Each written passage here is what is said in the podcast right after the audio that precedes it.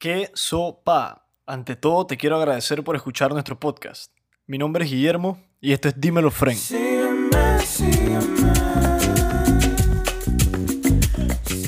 En este episodio número 34 pude conversar con un gran amigo y un gran emprendedor panameño, Iván González. Iván nos compartió cómo inicia sus aventuras en varios emprendimientos, desde el zumo de naranja y otros cítricos, hasta el paddle, ProServe, la distribución de comida y muchos otros negocios. Y nos comparte además el legado histórico de la finca de café de su familia, Bambito State Coffee. Podrás aprender de todas las lecciones y anécdotas que Iván, con tan corta edad, ha podido vivir hasta hoy en día. Espero disfrutes y aprendas mucho de esta conversación, la cual disfruté bastante. Y si te gusta lo que escuchas, no olvides seguirnos en Dímelo Fren en todas las redes sociales para enterarte de todo nuestro contenido y nuestros próximos episodios.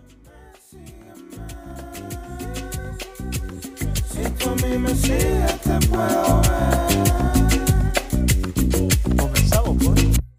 Y en 3, 2, 1. Antes de comenzar este episodio, quiero disculparme de parte del equipo de Dímelo Fren por los pequeños problemas técnicos y de internet que se presentaron durante la grabación que vas a escuchar en estos momentos. Espero de todas formas disfrutes este episodio y cualquier comentario que tengas, estamos a tu orden en todas nuestras redes sociales, arroba dímelo fren. Bienvenidos a un nuevo episodio de Dímelo Fren. Estamos aquí con un invitado, siempre digo invitado especial, la gente se va a aburrir de escuchar eso. ¿eh? Con un nuevo invitado, joven, emprendedor, que yo respeto bastante, por más que... ¿Cuántos años tú tienes, Iván? 24. 24, yo tengo 22, 23 pronto, el septiembre, ya viene el cumpleaños. Tenemos a Iván González aquí, invitado hoy sábado, conversando un poco en este espacio eh, con un café, enseñando, bueno, los que vean el video van a ver el cafecito que está tomando el colega. Iván, bienvenido a, a Dímelo Fren, a conversar un poco hoy sobre tus experiencias. Bueno, la situación, claro que vamos a tener que hablar un poquito de los hechos que, que rodean estas conversaciones en estos momentos, por qué estamos grabando en línea y, y no en físico, ¿no? Y estas limitaciones. Háblanos un poco de, de quién eres y de dónde sale tu pasión para los que no saben por lo que haces. Este trabajo que, que voy a dejarte que tú tomes la rienda y lideres la historia aquí. Está bien, Guillermo. Eh, bueno, yo comencé, eh, yo soy un caficultor, eh, también soy un emprendedor, tengo otras empresas, pero creo que el enfoque de hoy es café, ¿verdad? El enfoque de hoy yo creo que es Iván González más que nada. Lo que ah, okay. vamos a, a, conversar un poquito de, la, de, las ideas alrededor. Ahora bueno. que mencionas eso, me gustaría saber tú qué te consideras. O sea, como que emprendedor en general o como que sopesas a veces lo que haces, porque yo sé que estás en varias cosas. Coméntanos en, en todas las cosas que estás. Wow, creo que nunca nadie me había... Espérate, que ahorita se, el micrófono creo que se te fue un segundito. Aló, aló, ¿me escuchan? Ahora está alto y claro, perfecto. Pero creo que algo, algo, ¿no lo estás tocando con la mano, no? No. Dale, no, no nada, nada, es que sonó así como si lo estuvieras tocando. Dale, sigue, disculpa, tranquilo. Eh, yo creo que me considero un emprendedor. Eh, a los 18 años hice mi primer negocio con mi hermano, que compramos un, un contenedor de bicicletas de China y las vendíamos en Albrook Mall. Tuvimos un stand y ese fue como mi primer negocio formal, ¿no? Eh, en, la, en, la, escuela de chiquito vendía... ¿De dónde, salió, ¿De dónde salió esa idea de las bicicletas? ¿Por qué bicicletas? ¿Por qué? Yo creo que mi papá siempre supo que mi hermano y yo queríamos, queríamos hacer negocio, ¿no? Que queríamos tener esa experiencia. Eh, y una vez mi papá llega a nuestro cuarto y nos dice, hey, eh, tengo a este señor que quiere hacer este negocio, ustedes lo quieren manejar, ustedes se quieren meter y mi hermano y yo dijimos, nosotros somos los manes. Eh, entonces eh, hicimos esa inversión eh, y fue una experiencia súper buena, peor y mejor negocio que he hecho. No ganamos tanta plata, pero aprendimos muchísimo la ética del trabajo que tiene que tener un emprendedor. ¿no? o sea, trabajar muy, pero muy duro. Eh, y cometimos muchos errores ahí. O sea, por ejemplo, las bicicletas eran la peor calidad de bicicletas del mundo. Nosotros no lo sabíamos y nos dimos cuenta cuando estaban aquí. Eh, tuvimos que aprender a vender, que yo creo que ese es el mejor skill que puede tener eh, o uno de los mejores skills que puede tener una persona, porque siempre vas a tener que vender, ya sea un producto, ya sea una idea, ya sea a ti mismo. Siempre vas a tener que vender de alguna u otra manera, ¿no? Hasta cuando estás, hasta cuando estás levantándote a una yal, tienes que, te tienes que vender. al final ese es el proceso en general. Cuando uno busca trabajo, lo que estás haciendo eso también. Es, la misma mismo sistema, es verdad. Y entonces, ahora que mencionas esto, de esto entonces, y estabas hablando de la escuela, por ejemplo, que también vendías, yo veo que tú eres como un Gary Vee, pues tú eres esto que estás flipeando vainas desde los 10 años así, dije, selling stuff, una mentalidad bastante como que, no, sé, enfocada, pues, porque eso, no sé, o, lo veías más como por diversión, o no es así, estoy inventando la historia, ¿cómo, ¿cuándo, comienza, ¿cuándo comienzan esas actividades así de, de comercio menor de edad? Yo creo que mi hermano y yo estábamos en quinto o sexto grado cuando acompañábamos a mi papá a PriceMart y comprábamos bolsas de Jolly Ranchers. Jolly Ranchers, la pastilla. Entonces, hacíamos bolsitas en Ziplocs, él y yo, mi hermano y yo, y vendíamos las bolsitas a, a, a los amigos en la escuela y hasta que una maestra nos mandó una nota en nuestro weekly que los weekly son donde mandan las notas semanalmente, ¿no? Nos mandó una nota diciendo que teníamos que parar de vender. Pero no sé, creo que es una actitud eh, que mi hermano y yo, aunque somos bien diferentes en personalidad, pues como que compartimos y creo que hacemos un buen equipo, pues, en, eso. Sí, eso también es, es, curioso porque no, yo los conozco a ambos, te conozco más a ti que a tu hermano, y son como que dos, somos mellizos. No, e, exacto, eso es importante el contexto de, de ese hecho.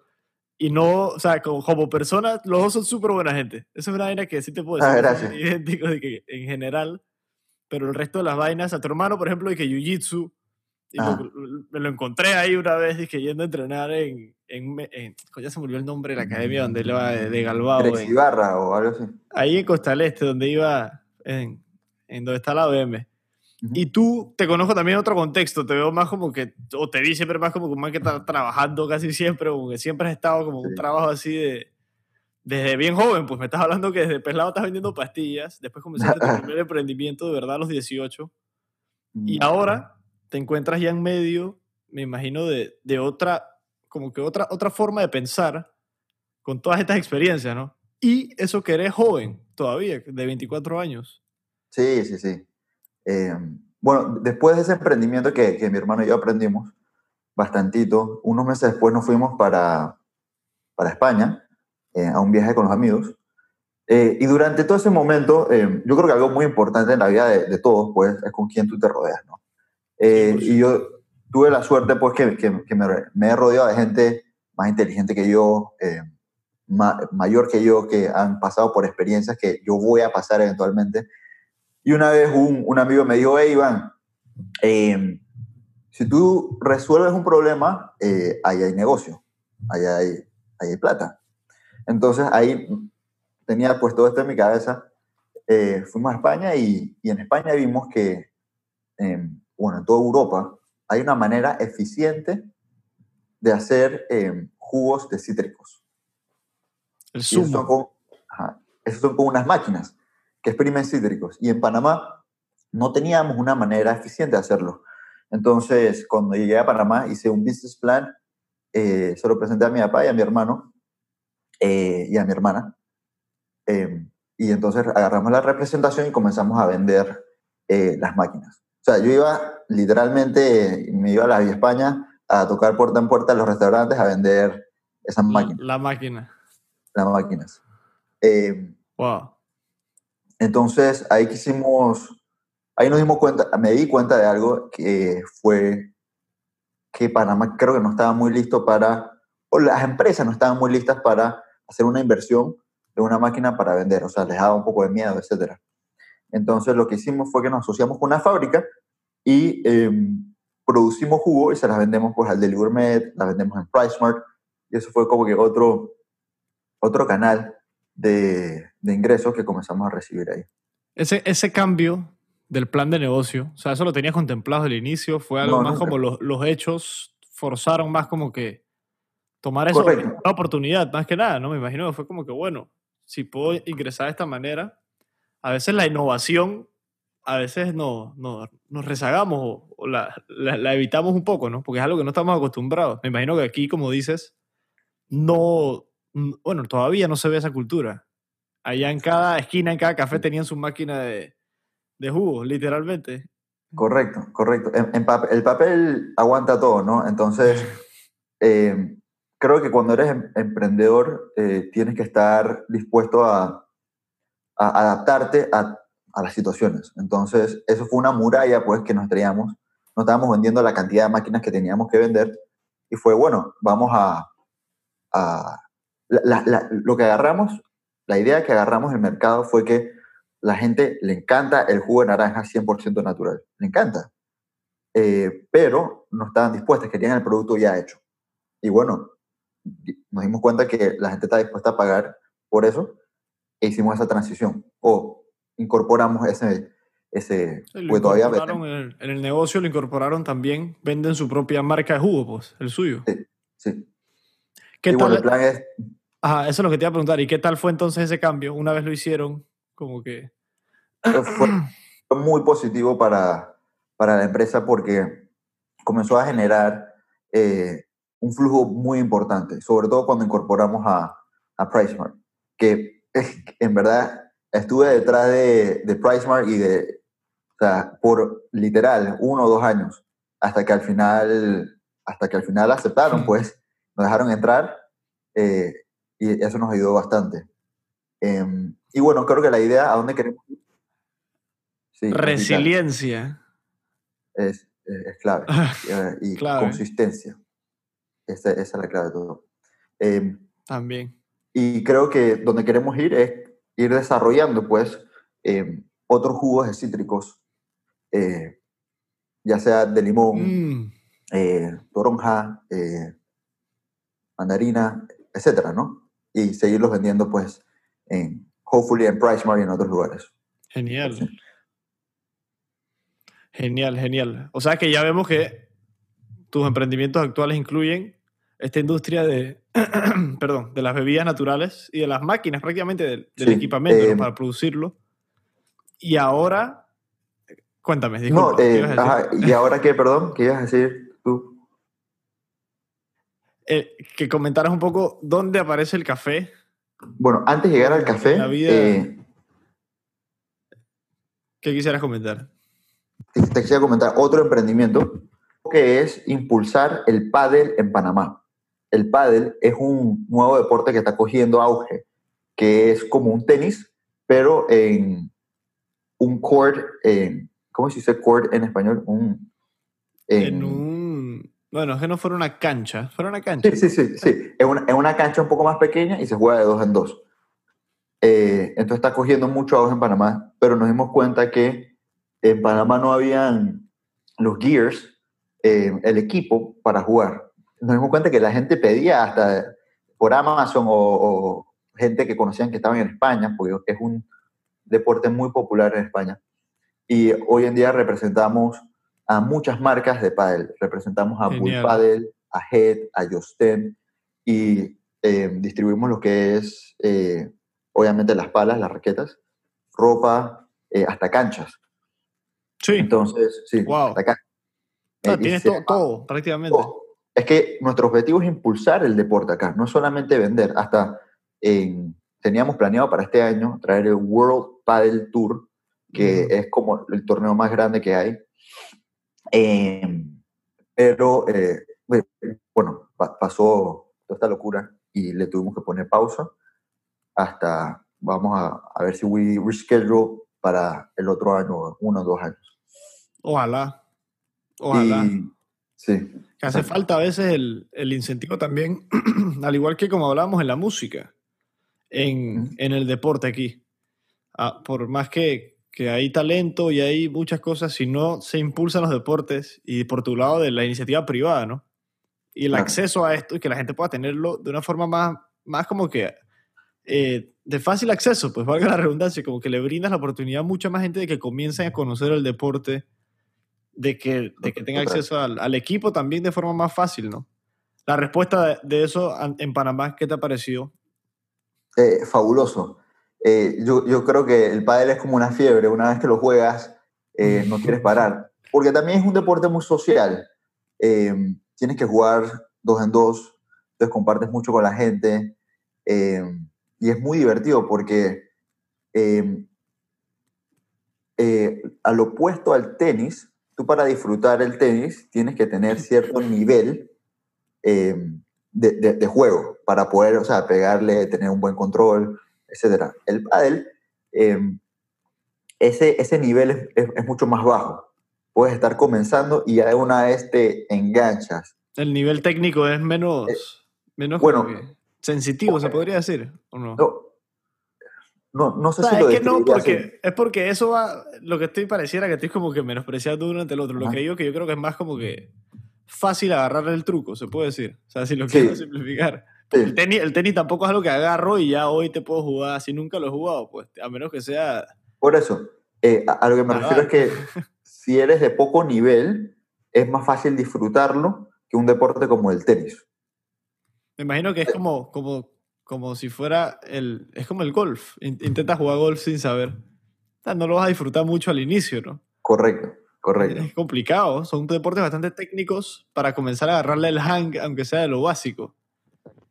A- Ahí es donde quería llegar. Ah, entonces ahora, Iván, cuidado con el micrófono, que no sé si estás tocando por ahí algo que toque el micrófono y a veces suena el... No, ahorita se tapó. Dale, aló, habla. ¿Aló? ¿Aló? Ahora ¿Aló? sí, perfecto. Ok. Ahora sí. No sé qué tal, algo se mueve ahí, algo No sé. se- tranquilo, tranquilo, pero nada más para que te aviso ahí si, si pasa de nuevo. Gracias. Ahora entonces tienes el tema del sumo, a la vez comenzaste lo del pádel. ¿Qué tal esa decisión antes de entrar al café? Que el café yo creo que es por lo que más te pueden también ver ahorita, como que sonando también, te lo digo porque le sale el emprendimiento de Panama Coffee Club y todo esto que también yo creo que la industria está cogiendo también más, más como que rueda que antes, pues, y ojalá se mantenga así, ¿no? Que comience. Sí. ¿Qué tal fue esa toma de decisiones de voy a comenzar otro más? O sea, otro más de un trabajo también que tú sabes que, que consume, ¿no? En medio de ya tener un, un, un emprendimiento andando y voy por otro, pues. Otra idea que me pareció viable. ¿Cómo fue esa, ese momento de lo voy a hacer? ¿Cómo llegaste a ese... A ese Bueno, eh, yo creo que, que no mucha gente, o yo no le recomendaría mucho a la gente meterse en, en- en- varios proyectos. Es, es peligroso porque puedes, eh, creo que hay un dicho que dice, el que mucho abarca, poco aprieta. ¿no? 100%. Eh, pero eh, he tenido la suerte de em, tener a, a- a personas o trabajar con personas. Por ejemplo, yo en, en lo que es pádel, yo no manejo pádel. Yo invertí en pádel eh, y hay una persona que está encargada de llevar ese proyecto adelante. Yo estoy enterado de todo lo que pasa, eso, pero la verdad es que no tengo tiempo para, para manejar lo de pádel. Eh, con lo de sumo, eh, tampoco tengo mucho tiempo para dedicarle. Yo los fines de semana eh, hago un par de cosas, eh, o sea, veo los números, la rentabilidad, etcétera, pero el día a día no lo puedo manejar. Eh, eso lo maneja otra persona. Eh, ok. Lo que es, yo, también estoy trabajando en ProServe. ProServe es una distribuidora de alimentos y estoy seguro que va a ser la mejor distribuidora de alimentos en, en, en, en el segmento de food service y em, de hogar de Panamá en, en, no sé cuánto le va a tomar, si va a ser un año o dos años, pero la eficiencia de distribución de comida es superior a todo lo que hay ahorita mismo. Como el eh, Amazon. Es, sí, literal. Eh, la, gente no lo, la gente no lo conoce porque se dedicó, se ha dedicado por 20 años al segmento de eh, food service, al segmento de hoteles y restaurantes. Pero incorporaron el segmento hogar ahorita. Entonces están en el... Y yo estoy apoyando pues en, en esa construcción de mejorar el catálogo, mejorar el- la plataforma en línea, eh, pero va a ser increíble. Y por ahí van a ver a, a, a Bambito también integrado en, en su catálogo. Entonces, antes de, de continuar con tus emprendimientos, que son varios, o sea, y estás involucrado en varios proyectos, aunque sea de forma directa o indirecta, Sí, ¿qué es lo que consume hoy en tu día a día más tiempo? El café. No. O sea, ese es tu día a día. ¿O qué es tu día a día? ¿Qué es el día de que ¿En qué El- tú te enfocas el día a día al trabajo? ¿Cuál fue Yo- tu, tu rol, tu sombrero? Yo respiro, sueño, hablo y es mi vida ahorita mismo el proyecto de ProSurf. 100%. 100%. O sea, 100%. Le dedico muchas horas, muchas horas al día.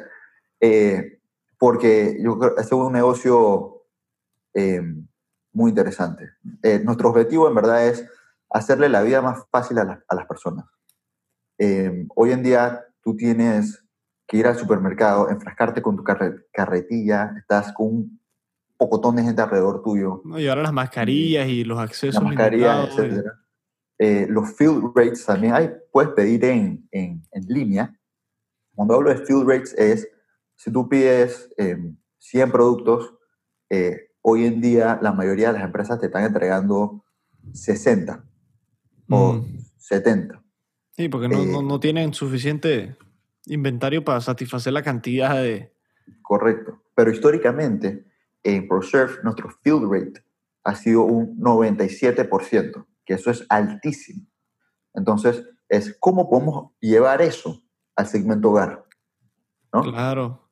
No, y Ya. eh, ahora lo mencionas, en mi caso usamos el Rigasmith Delivery.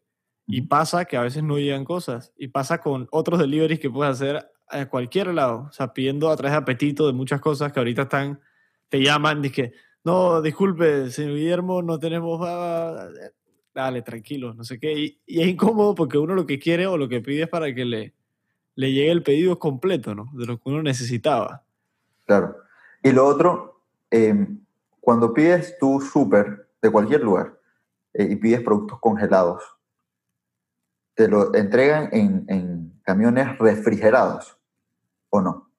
Yo creo que no, porque creo que es un solo carrito donde viene todo Correcto. prácticamente... Es un panel. Ajá. Es un panel.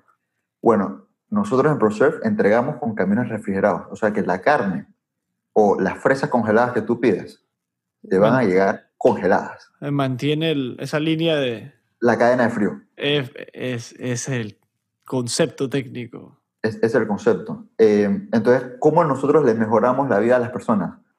Tú pides, eh, te va a tomar cinco, entre 5 y 10 minutos hacer todo tu súper o lo que quieras pedir. Y en 24 horas o máximo, dependiendo a qué hora lo pidas, 48 horas, te va a llegar a tu casa. Y eso te da más tiempo con tu familia, te hace enfocarte pues en las cosas importantes en la vida. Más ¿no? tiempo para trabajar, más tiempo para descansar, más tiempo para más tiempo, más no tener tiempo que para salir, exponerte ahorita mismo a la situación del virus, regresar, Seguridad. Claro, en, to- en todos los sentidos. Y ahora con, Sí. con pago en línea, para los que tienen acceso, y cada vez es más fácil ahora que se permite usar clave. Creo que he visto que ya han integrado la mayoría de los, Ujú. de los temas para pagar clave online y todo. Eso está genial. Y lo que están es impulsando el, el nivel. Es, es al final, y es lo, lo lindo de ver el libre mercado, como la gente innova Sí. y llena esas necesidades que, que al final lo que estás buscando es, es brindar valor. Así ¿Quién es. brinda de la mejor forma ese valor al consumidor? Y es el que gana normalmente. Entonces, entremos al café, pues, ya que sí, eso es lo que te quería hablar. Ya hemos hablado de todos. Yo creo que Sí. la gente va a estar sorprendida de la cantidad de vainas que tú haces y cómo te mantienes cuerdo. Eh, cómo estás involucrado en tantas cosas y, y- ¿me entiendes? Si es sin, sin sentirte abrumado, ¿no? Ahorita conversamos eso si quieres. Coméntanos el café Sí, primero. el, el- el café en verdad eh, fue un muy lindo accidente. Eh, sí, porque en verdad no lo busqué. Eh, hace dos años atrás, creo, eh, escuché a, a mi mamá y a mi abuelo hablando de la finca. Eh, o sea, yo iba a la finca y sabía que estaba ahí, etcétera, pero no, la verdad es que no había mucho interés. ¿Me escuchas bien? Perdona. Sí, sí, sí.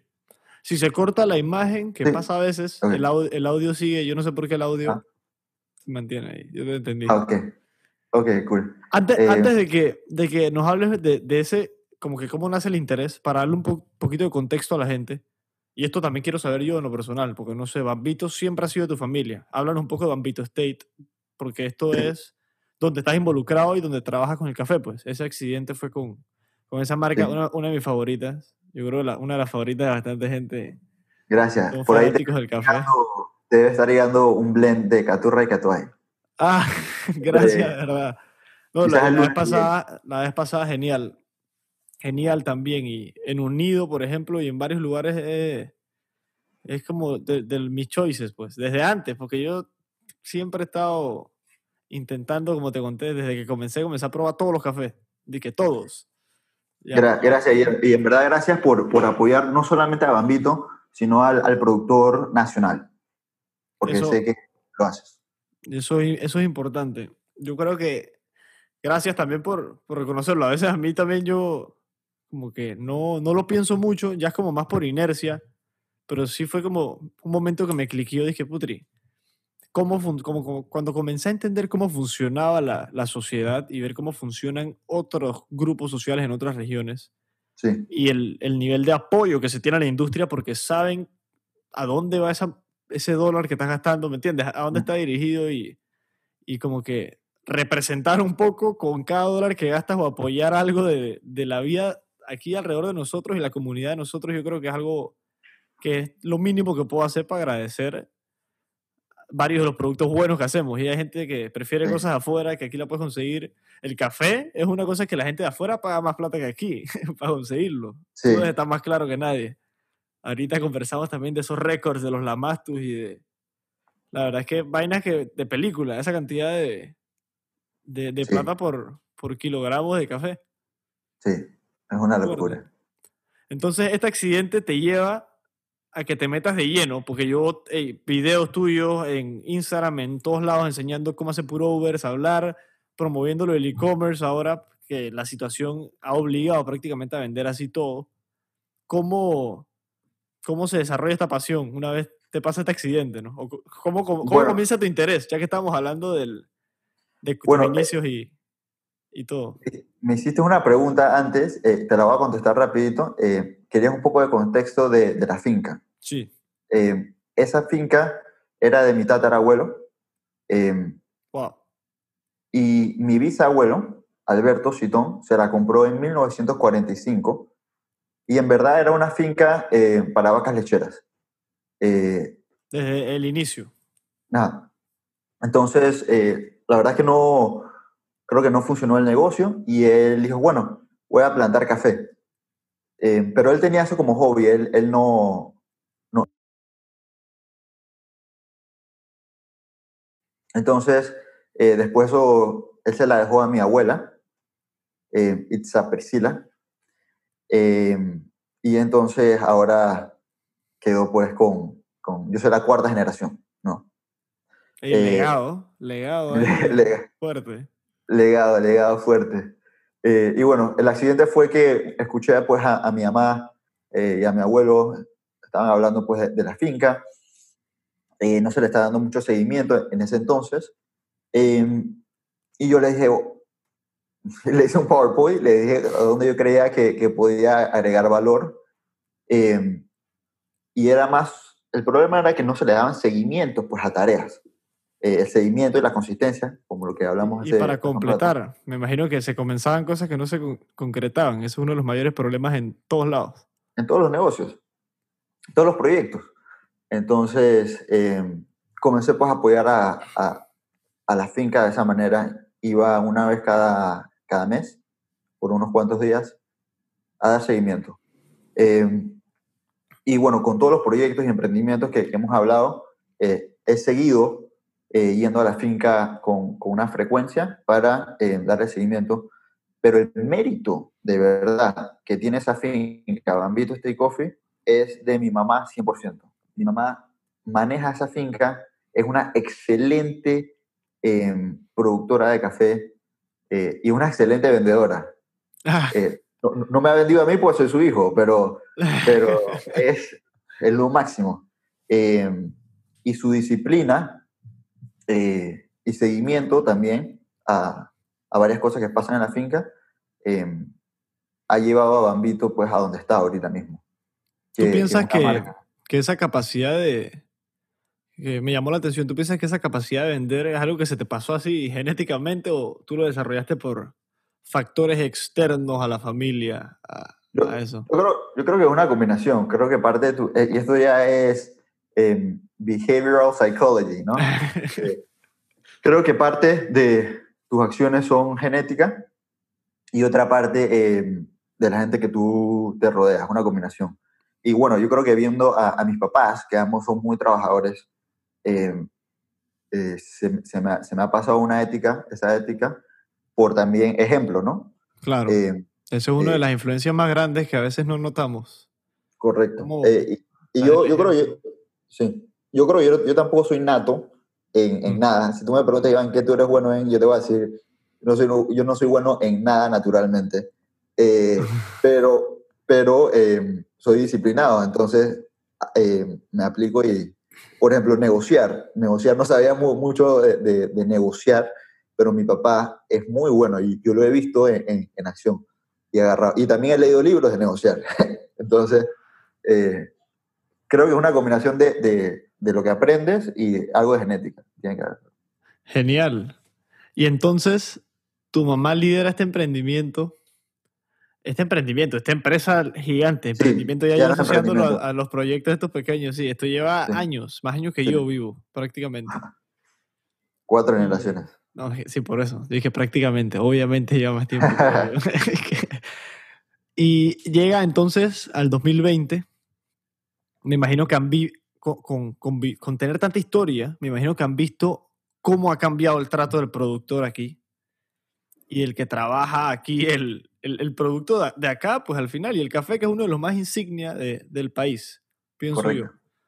¿Cómo tú ahora, con una perspectiva fresca, ¿qué, has visto que te han contado las generaciones anteriores de cómo era, cómo es, cómo viene, qué ves tú ahorita? ¿Y cómo es la experiencia que tú has visto con el productor que está allá en el campo? Porque ya lo debe conocer, ya, ¿me entiendes? Ya es otro, otro aspecto, te deben contar su vida, tú ves cómo, cómo se lleva esa vida, ¿no? ¿Qué, nos puedes contar de eso para, conocer un poquito más? Ok, creo que hay una historia que no mucha gente se sabe del café de Panamá. Eh, estoy muy emocionado porque va a salir un documental contando esta historia. Eh, yo se la voy a resumir, pero, pero vale la pena eh, ver este documental que ya yo tuve el... ¿Sales ahí? Ah, yo no salgo. Yo no salgo porque yo no soy una pieza clave de la historia. yo soy un, un productor pero no fui em, de los productores que llevaron el café de especialidad de Panamá a donde está. ¿Me explico? O sea, que hay par de... Eh. se, puede decir que sí hay, hay ciertos que lideraron ese, ah, boom, porque eso por algo llegó a lo que es ahorita y es algo que hablé con Benny de, de Unido, que, que, comentó, ¿no? Que él yo que él comenzó esto y la gente al inicio, y esto de que en 2008, que esto es reciente, o sea, que lo veían como un, un loquillo, dije, ah, que, que esta vaina del café y vaina, me dije, yo quiero hacer mi aire café y, se fue a aprender a, a, Washington, regresó y comenzó esto que ahora Unido está hasta en, en, en, DC ya, ¿no? Fuera del país y todo, y marcando como que, que el, el café de Panamá no solo, y no es por, por eh, bajar el mérito de lo que hacen ustedes de vender, porque son los que venden también afuera el café, pero de, de intentar integrar ese, esa cultura que ves en Europa mucho más, de, los cafés en Panamá, ¿no? Es que tú puedas ir a, sentarte a tener una reunión, como fuimos un día a tener una reunión en Unido, sentarme a estudiar, sentarme a leer o algo. Eh, nada, pues quería aportar ese, ese comentario ahí. Claro, claro. Pero la historia. Eh, la historia de Panamá, y creo que eh, la pregunta que contesta esta historia es la siguiente. ¿Cómo un país tan pequeño como Panamá, que es uno de los de, o sea, menores productores de café, porque ni siquiera están en el top 10, ¿no? Como un país como este puede terminar teniendo el mejor café del mundo, ¿no? Entonces, echando muchos años atrás, bueno, no muchos años, unos 20 años atrás, eh, casi que todo lo que se vendía en Panamá era a precio de, del mercado, del commodity, ¿no? El precio hoy en día, o antes de, de tener esta conversación, me fijé, está a un dólar con 27 centavos la libra. Eso es bajísimo. Eso, si, si Bambito vendiera el café a un dólar 27 la libra, eh, no hubiera Bambito. Estarían quebrados. estuviéramos quebrados. O sea, nuestro costo de producción es altísimo. Em, pero eh, hay ciertos caficultores que se enfocaron a a experimentar y, y a conocer más sobre el café.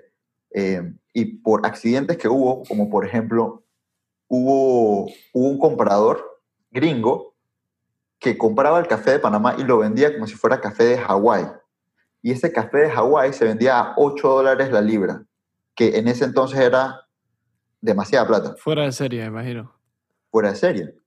Entonces, eh, agarraron a, a, ese gringo, lo expusieron y Panamá y los productores dije, wow, hmm. Eh, tenemos algo bueno aquí.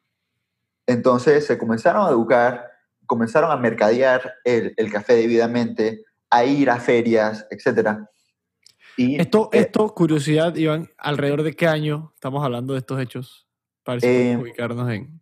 Yo creo que esto fue, no estoy 100% seguro, pero creo que fue al principio del, del 2000 o a finales de, de, los 90.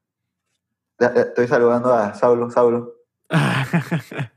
saludos, saludos, saludos. Estoy, estoy, estoy, en una reunión, pero hablamos ahorita. No, ya me voy. Ah, ok, que tengas un buen fin. Disculpa, Guillermo. Tranquilo, tranquilo. Oyente que está aquí escuchando va a sentir que es más genuino. Está aquí en la conversa y quieren saber quién se asomó y quién es Saulo. Y bueno, Saulo ha trabajado en mi familia por más de 24 años. O sea, él trabaja y él es como, él es familia mía. Prácticamente ya. Sí, él es familia mía, literal. No, genial. Eh, pero bueno, eh, creo que era al principio de, los años 2000 eh, que estaba pasando todo esto. Y bueno, después vino el descubrimiento, entre comillas, del geisha. El geisha ya existía. pero la familia Peterson, que son los de la Hacienda de Esmeralda, eh, pusieron este café en, a competir en el Best of Panama, que es la competencia de café eh, de Panamá. O sea, y ganó, tuvo el mejor puntaje, fue al, al auction, la subasta, y pagaron 21 dólares por la libra. Eso era, o sea... Nunca antes visto, me imagino. Nunca antes visto. O sea, el café se, se vendía en esa subasta alrededor de 4 dólares. O sea, y cuando pusieron, creo que alguien puso como 10 dólares, apostó 10 dólares, eh, pensaron que alguien había hackeado la subasta. Hmm.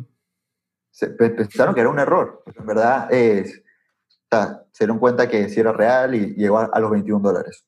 Y bueno, de ese entonces, eh, los caficultores panameños han seguido promoviendo y han seguido trabajando pues en su café, en los procesos, para seguir subiendo esa, esa barra, ¿no? Eh, claro. y, y, esto es como, como decir el vino, ¿no? El vino eh, tiene diferentes calidades y la gente paga diferentes precios por sus calidades y eso es lo que ha hecho Panamá, pues. Eh, mejorar la calidad y el sabor de, de esos cafés.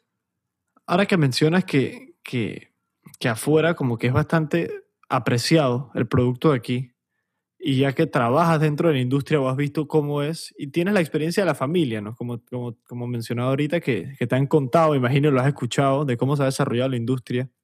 ¿Tú piensas que hoy en día, que vemos bastantes fincas, varios productores trabajando y promoviendo eso y ahora con las redes es más fácil accesar y ver imágenes de las fincas y aparecen ustedes, me acuerdo que vi creo vi una foto tuya en Panama Coffee Club en las tarjetitas de Unido, que la otra vez, ¿te acuerdas que me compré un puro Uber y yo dije, puta, ah, pedí la vaina de Bambito, me viene la tarjeta y sales tú con tu mamá en la foto de que, y te la mando.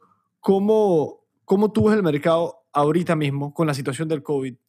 Y si tú piensas que hay oportunidades para que más gente se siga aventurando y encuentre su, su espacio ¿no? en la industria, porque hay mucha gente y cada vez veo que, o descubro más, no es que creo que aparezcan ya, pero descubro que hay muchos, muchos productores ¿no? que se están involucrando en, en el mercado y en la industria. ¿Me escuchas? Em, sí. Sí, te, escucho, te escucho. Me atrasé un poquito, eh, sorry. No, tranquilo. Em, si quieres saber mi perspectiva pues, del mercado, ahorita en general, eh, yo creo que el mercado está golpeado. Eh, de eso no hay duda. las ventas de, de, nuestros cafés han disminuido comparado a el año pasado. Curiosamente, se vendió muy rápido todos nuestros cafés super high-end yo creo que tú has probado eh, nuestro Borbó, eso se, se ya se vendió, nuestro Geisha, ya se vendió, eh, nuestro Geisha que... El primer Geisha que yo probé creo fue el de ustedes. Yo no sé si ustedes Ah, lo tenían en unido hace un tiempo. Eh, no. Pero hace creo que- tiempo. ¿De qué tiempo? Porque yo probé por primera vez el geisha hace dos años. Sí, puede ser, puede ser. Dije conscientemente, dije, me voy a gastar 10 dólares en mi taza de café. Ajá. Dije, voy a... así que- Sí. Pero a lo que iba es que, que el mercado está golpeado porque los compradores eh, obviamente están vendiendo menos. eh, compradores eh, han, han tenido que cerrar sus coffee shops porque nosotros le vendemos directo pues a, a muchos coffee shops. eh, y bueno, sí, en general está, está golpeado. Hay todavía mercado, eh, gente interesada en, en café de especialidad, pero las ventas han, han bajado. Claro, ¿y cómo, cómo ustedes han tenido que adaptar a esta situación? Ok, ok. eh, bueno, este año comenzamos a vender eh, más local. Antes no teníamos que, que casi que vender local porque se, se iba todo el café a- afuera. Y con mi mamá vendiendo, ese café se movía rápido. Entonces, eh, lo que hicimos fue comenzar a vender en Instagram, a dar nuestro, bueno, tú has visto pues los posts, Ujú. hablaste de eso, eh, y se ha movido. Y eh, ahora vamos a incorporar a un, va- vamos a incorporar Bambito en lo que es ProServe. ProServe va a distribuir eh, el café a hoteles, restaurantes y a los hogares también. Genial. Genial, Así ya, ya tienes... Así como nos hemos adaptado. Oh, y vas a integrar también tus dos, dos trabajos tuyos prácticamente, ¿no? Sí, exacto, exacto. Eso está genial también.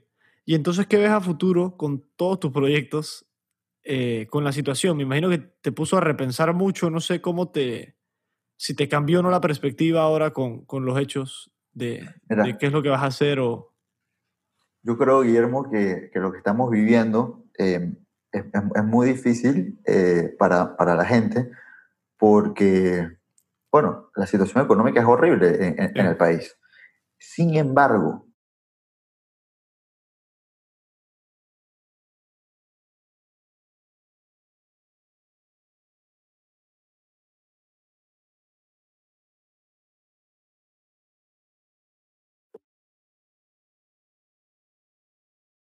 y ese emprendedor y esas ideas nuevas eh, pueden reducir más, porque las barreras de entrada a los mercados se están quebrando.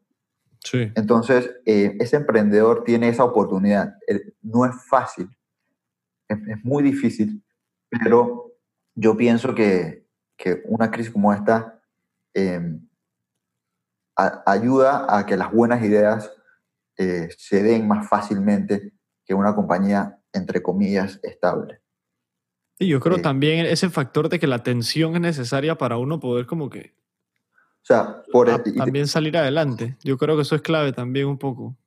te- te por la el atención, la atención de los hechos de ahorita, ¿no? Que, que Sí. uno comienza con, wow, ok, tengo que ser eficiente, no tengo tanto como que acceso a cosas, ¿cómo me planifico para hacer esto y comenzar?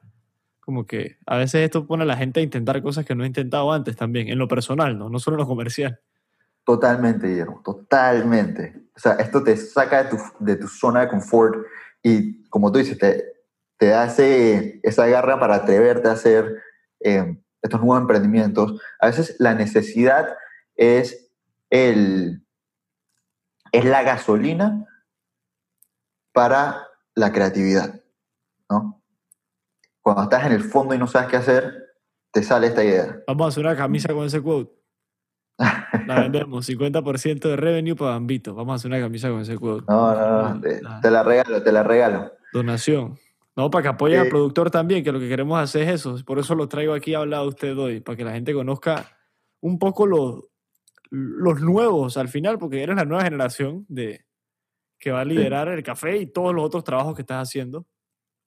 Eh, que la gente los pueda conocer y que conozcan sus perspectivas y que podamos opinar un poco sobre lo que vivimos eh, y tus anécdotas, ¿no? Creo que tus experiencias, por más que no han sido de miles de años, son varios años como que vividos de forma consciente, me imagino que de forma responsable también, porque si no, no estarían vivos la mayoría de los, Claro. los emprendimientos que, que mencionas, ¿no?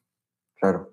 Claro, pero todo, todo esto es trabajo en equipo. Sí, lo aplaudo, ¿no? Claro, claro, me imagino que- Yo, yo nada más soy una piecita de, de- del motor. No, pero las piecitas tienen que estar firmes todas, por eso lo digo, tienen que estar, todas, todas funcionando. Y entonces, ¿tú qué le recomendarías ahorita, Iván, que eres joven, a otro joven que esté buscando qué hacer? Ahorita tú ves que la industria, por ejemplo, está hablando de los podcasts, que es algo que he visto.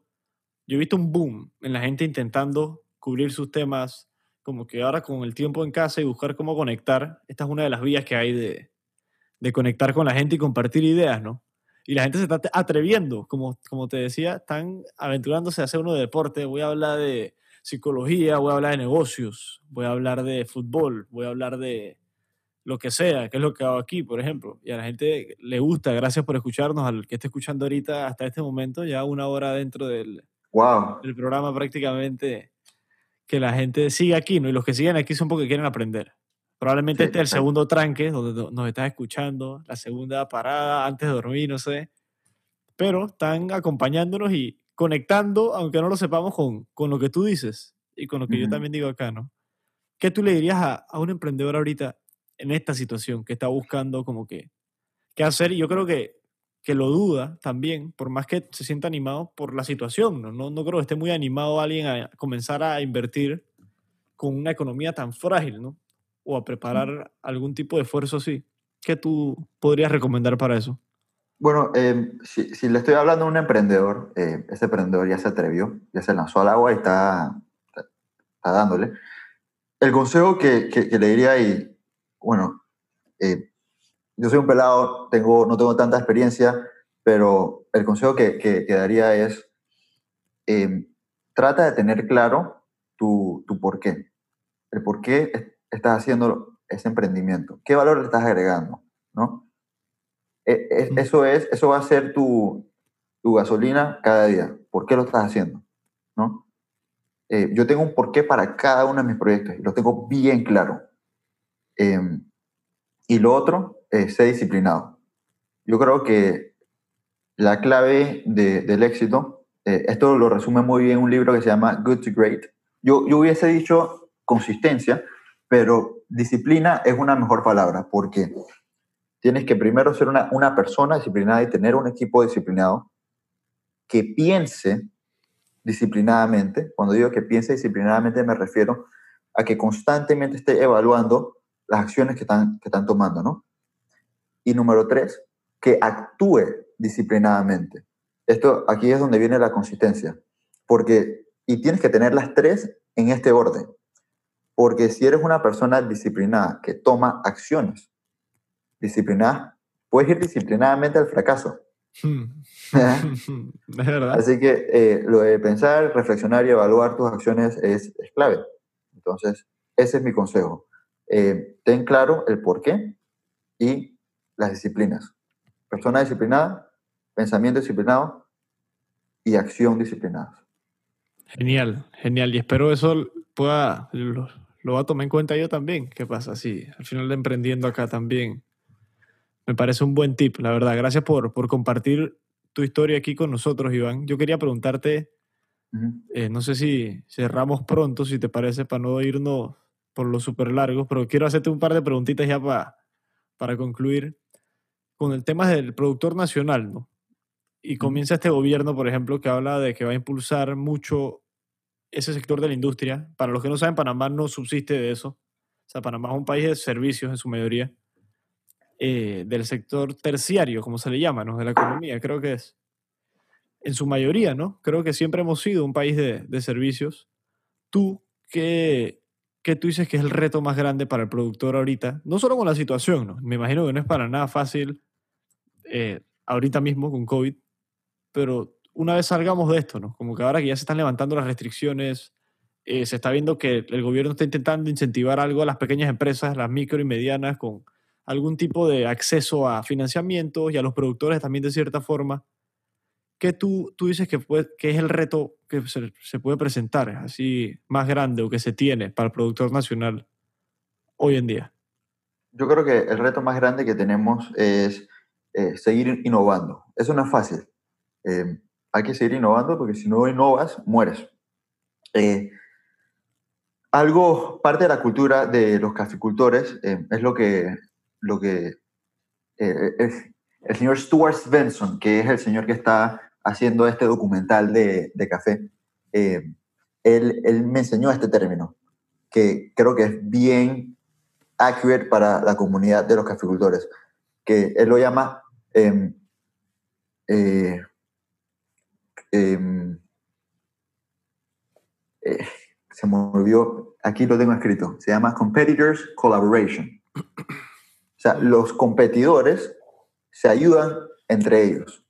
O sea, por ejemplo, las diferentes fincas están compitiendo con, conmigo, pero eh, nosotros nos ayudamos a mejorar nuestros procesos, a tener más conocimiento de café, eh, nos apoyamos en miles de maneras. Y esto ha pasado desde hace muchas generaciones atrás. Y eso ha llevado, eso es, yo creo que esa es la clave del éxito del el café en Panamá. Y nosotros, los caficultores, no esperamos que el gobierno nos dé y que nos ayude. Es más, tratamos de mantener al gobierno haciendo otras cosas. Lo suyo y ustedes lo suyo, exacto. Correcto. Eh, entonces, eh, volviendo a tu, a tu pregunta, ¿cuál es el reto más grande? Es seguir innovando. ¿Y cómo vamos a seguir innovando? Eh, apoyándonos, eh, eh, apoyándonos, sí, los caficultores. Esa, esa competencia sana, al final que, que yo creo que es lo que permite que suban todos, porque, y esto es una cosa que yo escuché a Gary Vee decir bastante, ahora van a pensar que soy un, un fanboy del man, pero profesa vainas interesantes que lo ponen a pensar.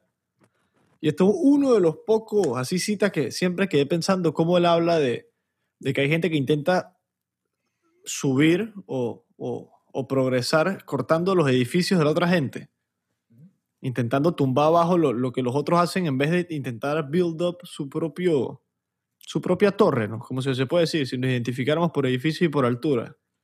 Y que al final la colaboración, por factores naturales, somos animales sociales y nos gusta compartir. Yo creo que así es como mejor funcionamos, porque uno solo hasta se muere, prácticamente, ¿no? Ahora que estamos en aislamiento, muchos se dan cuenta que necesitamos interactuar un poquito con, con la gente todavía. Totalmente. Sin embargo, Guillermo, hay, hay, hay que siempre eh, keep in check our ego, porque a veces claro. nuestro orgullo y nuestro ego eh, nos hace eh, eh, a otras personas. Entonces, eh, yo creo que algo bien saludable en la comunidad de café es que la gente eh, es, está dispuesta a ayudarse. Y hay que, hay que realizar que al ayudarnos, como tú acabas de decir, todos crecemos. Es verdad. ¿Cuál tú dices que es el valor más importante en tu vida, Iván? Que tú tengas así consciente. Porque me hablas del por qué. Pensé en Simon Sinek. No sé si has escuchado a Simon Sinek. Sí, lo he escuchado. Start with Why, estos libros así. Que es el mismo concepto de, de, de, tener claro por qué estás haciendo lo que haces. ¿Cuál tú dices que es uno de los valores o el valor que más como que tú tienes así en mente que, que tú sientes que, que es clave, ¿no? Para lo que tú quieres llevar a cabo. Porque tienes aspiraciones, tienes como objetivos. O sea, que te estás exigiendo para llegar a algún punto. ¿Qué valor Mira, tú sientes que es como ese norte que tú, tú, tú sientes que es importante, ¿no? Para ti. No, creo, no sé si te voy a contestar la pregunta adecuadamente, Guillermo, porque no tengo, no sé qué valores, pero eh, de la manera que yo trato de, de, de vivir mi vida, ¿no? Eh, es con un motto. Eh, ese motto es eh, amar. Yo le llamo las tres A's. Amar, aprender y aplicar. En todo lo que hago en mi día a día, en mi trabajo, en mi vida personal. Amar, aprender y aplicar. Genial, y Amar es uno de tus apellidos y todo, ¿ah? ahora que lo pienso. Amar es uno de mis apellidos. Ah, no, lo, no, lo, habías pensado. No lo había pensado. no, hombre, hey, Iván, te quiero agradecer por, por compartir con nosotros todas tus historias, eh, todos tus emprendimientos y tus diferentes roles dentro de distintos negocios y desearte suerte con todo con los jugos y los eh, cítricos. Eh, con el, yo te voy a dar gracias a ti por... Con todo. No, hombre, por nada, por nada, Iván. Disculpa que el internet aquí, gracias, oigan, gracias, están escuchando el podcast y se han aguantado esos glitches, la verdad que grandes fans, pero me está haciendo la, la caída cable onda, es cable onda. Eh, ese es mi tema acá en la casa. Yo creo que es mi internet. disculpen, disculpen. Gracias a ti, Iván, de verdad. Gracias por, por compartir. Desearte suerte en todo, prácticamente en todos tus, tus, distintos negocios y en tu día a día, ¿no? Que ya sé que es ProServe, que ese es el, el que es. Así que su, desearte suerte en todo lo que viene, ¿no? Y es una situación ahorita que, que es complicada, pero veo todavía mantienes el, el norte, pues, de, de, qué es lo que hay que hacer y cómo mantener esa flote. Y más con esas reglas que ahí no se, no se van a olvidar. Ahí acuérdense de las tres As para, para siempre. Ey, gracias, Guillermo. Un abrazo. Hombre, con gusto, con gusto. Gracias por escuchar este episodio de Dímelo Friend. Espero hayas disfrutado nuestro contenido y hayas podido aprender algo que te pueda servir en tu vida.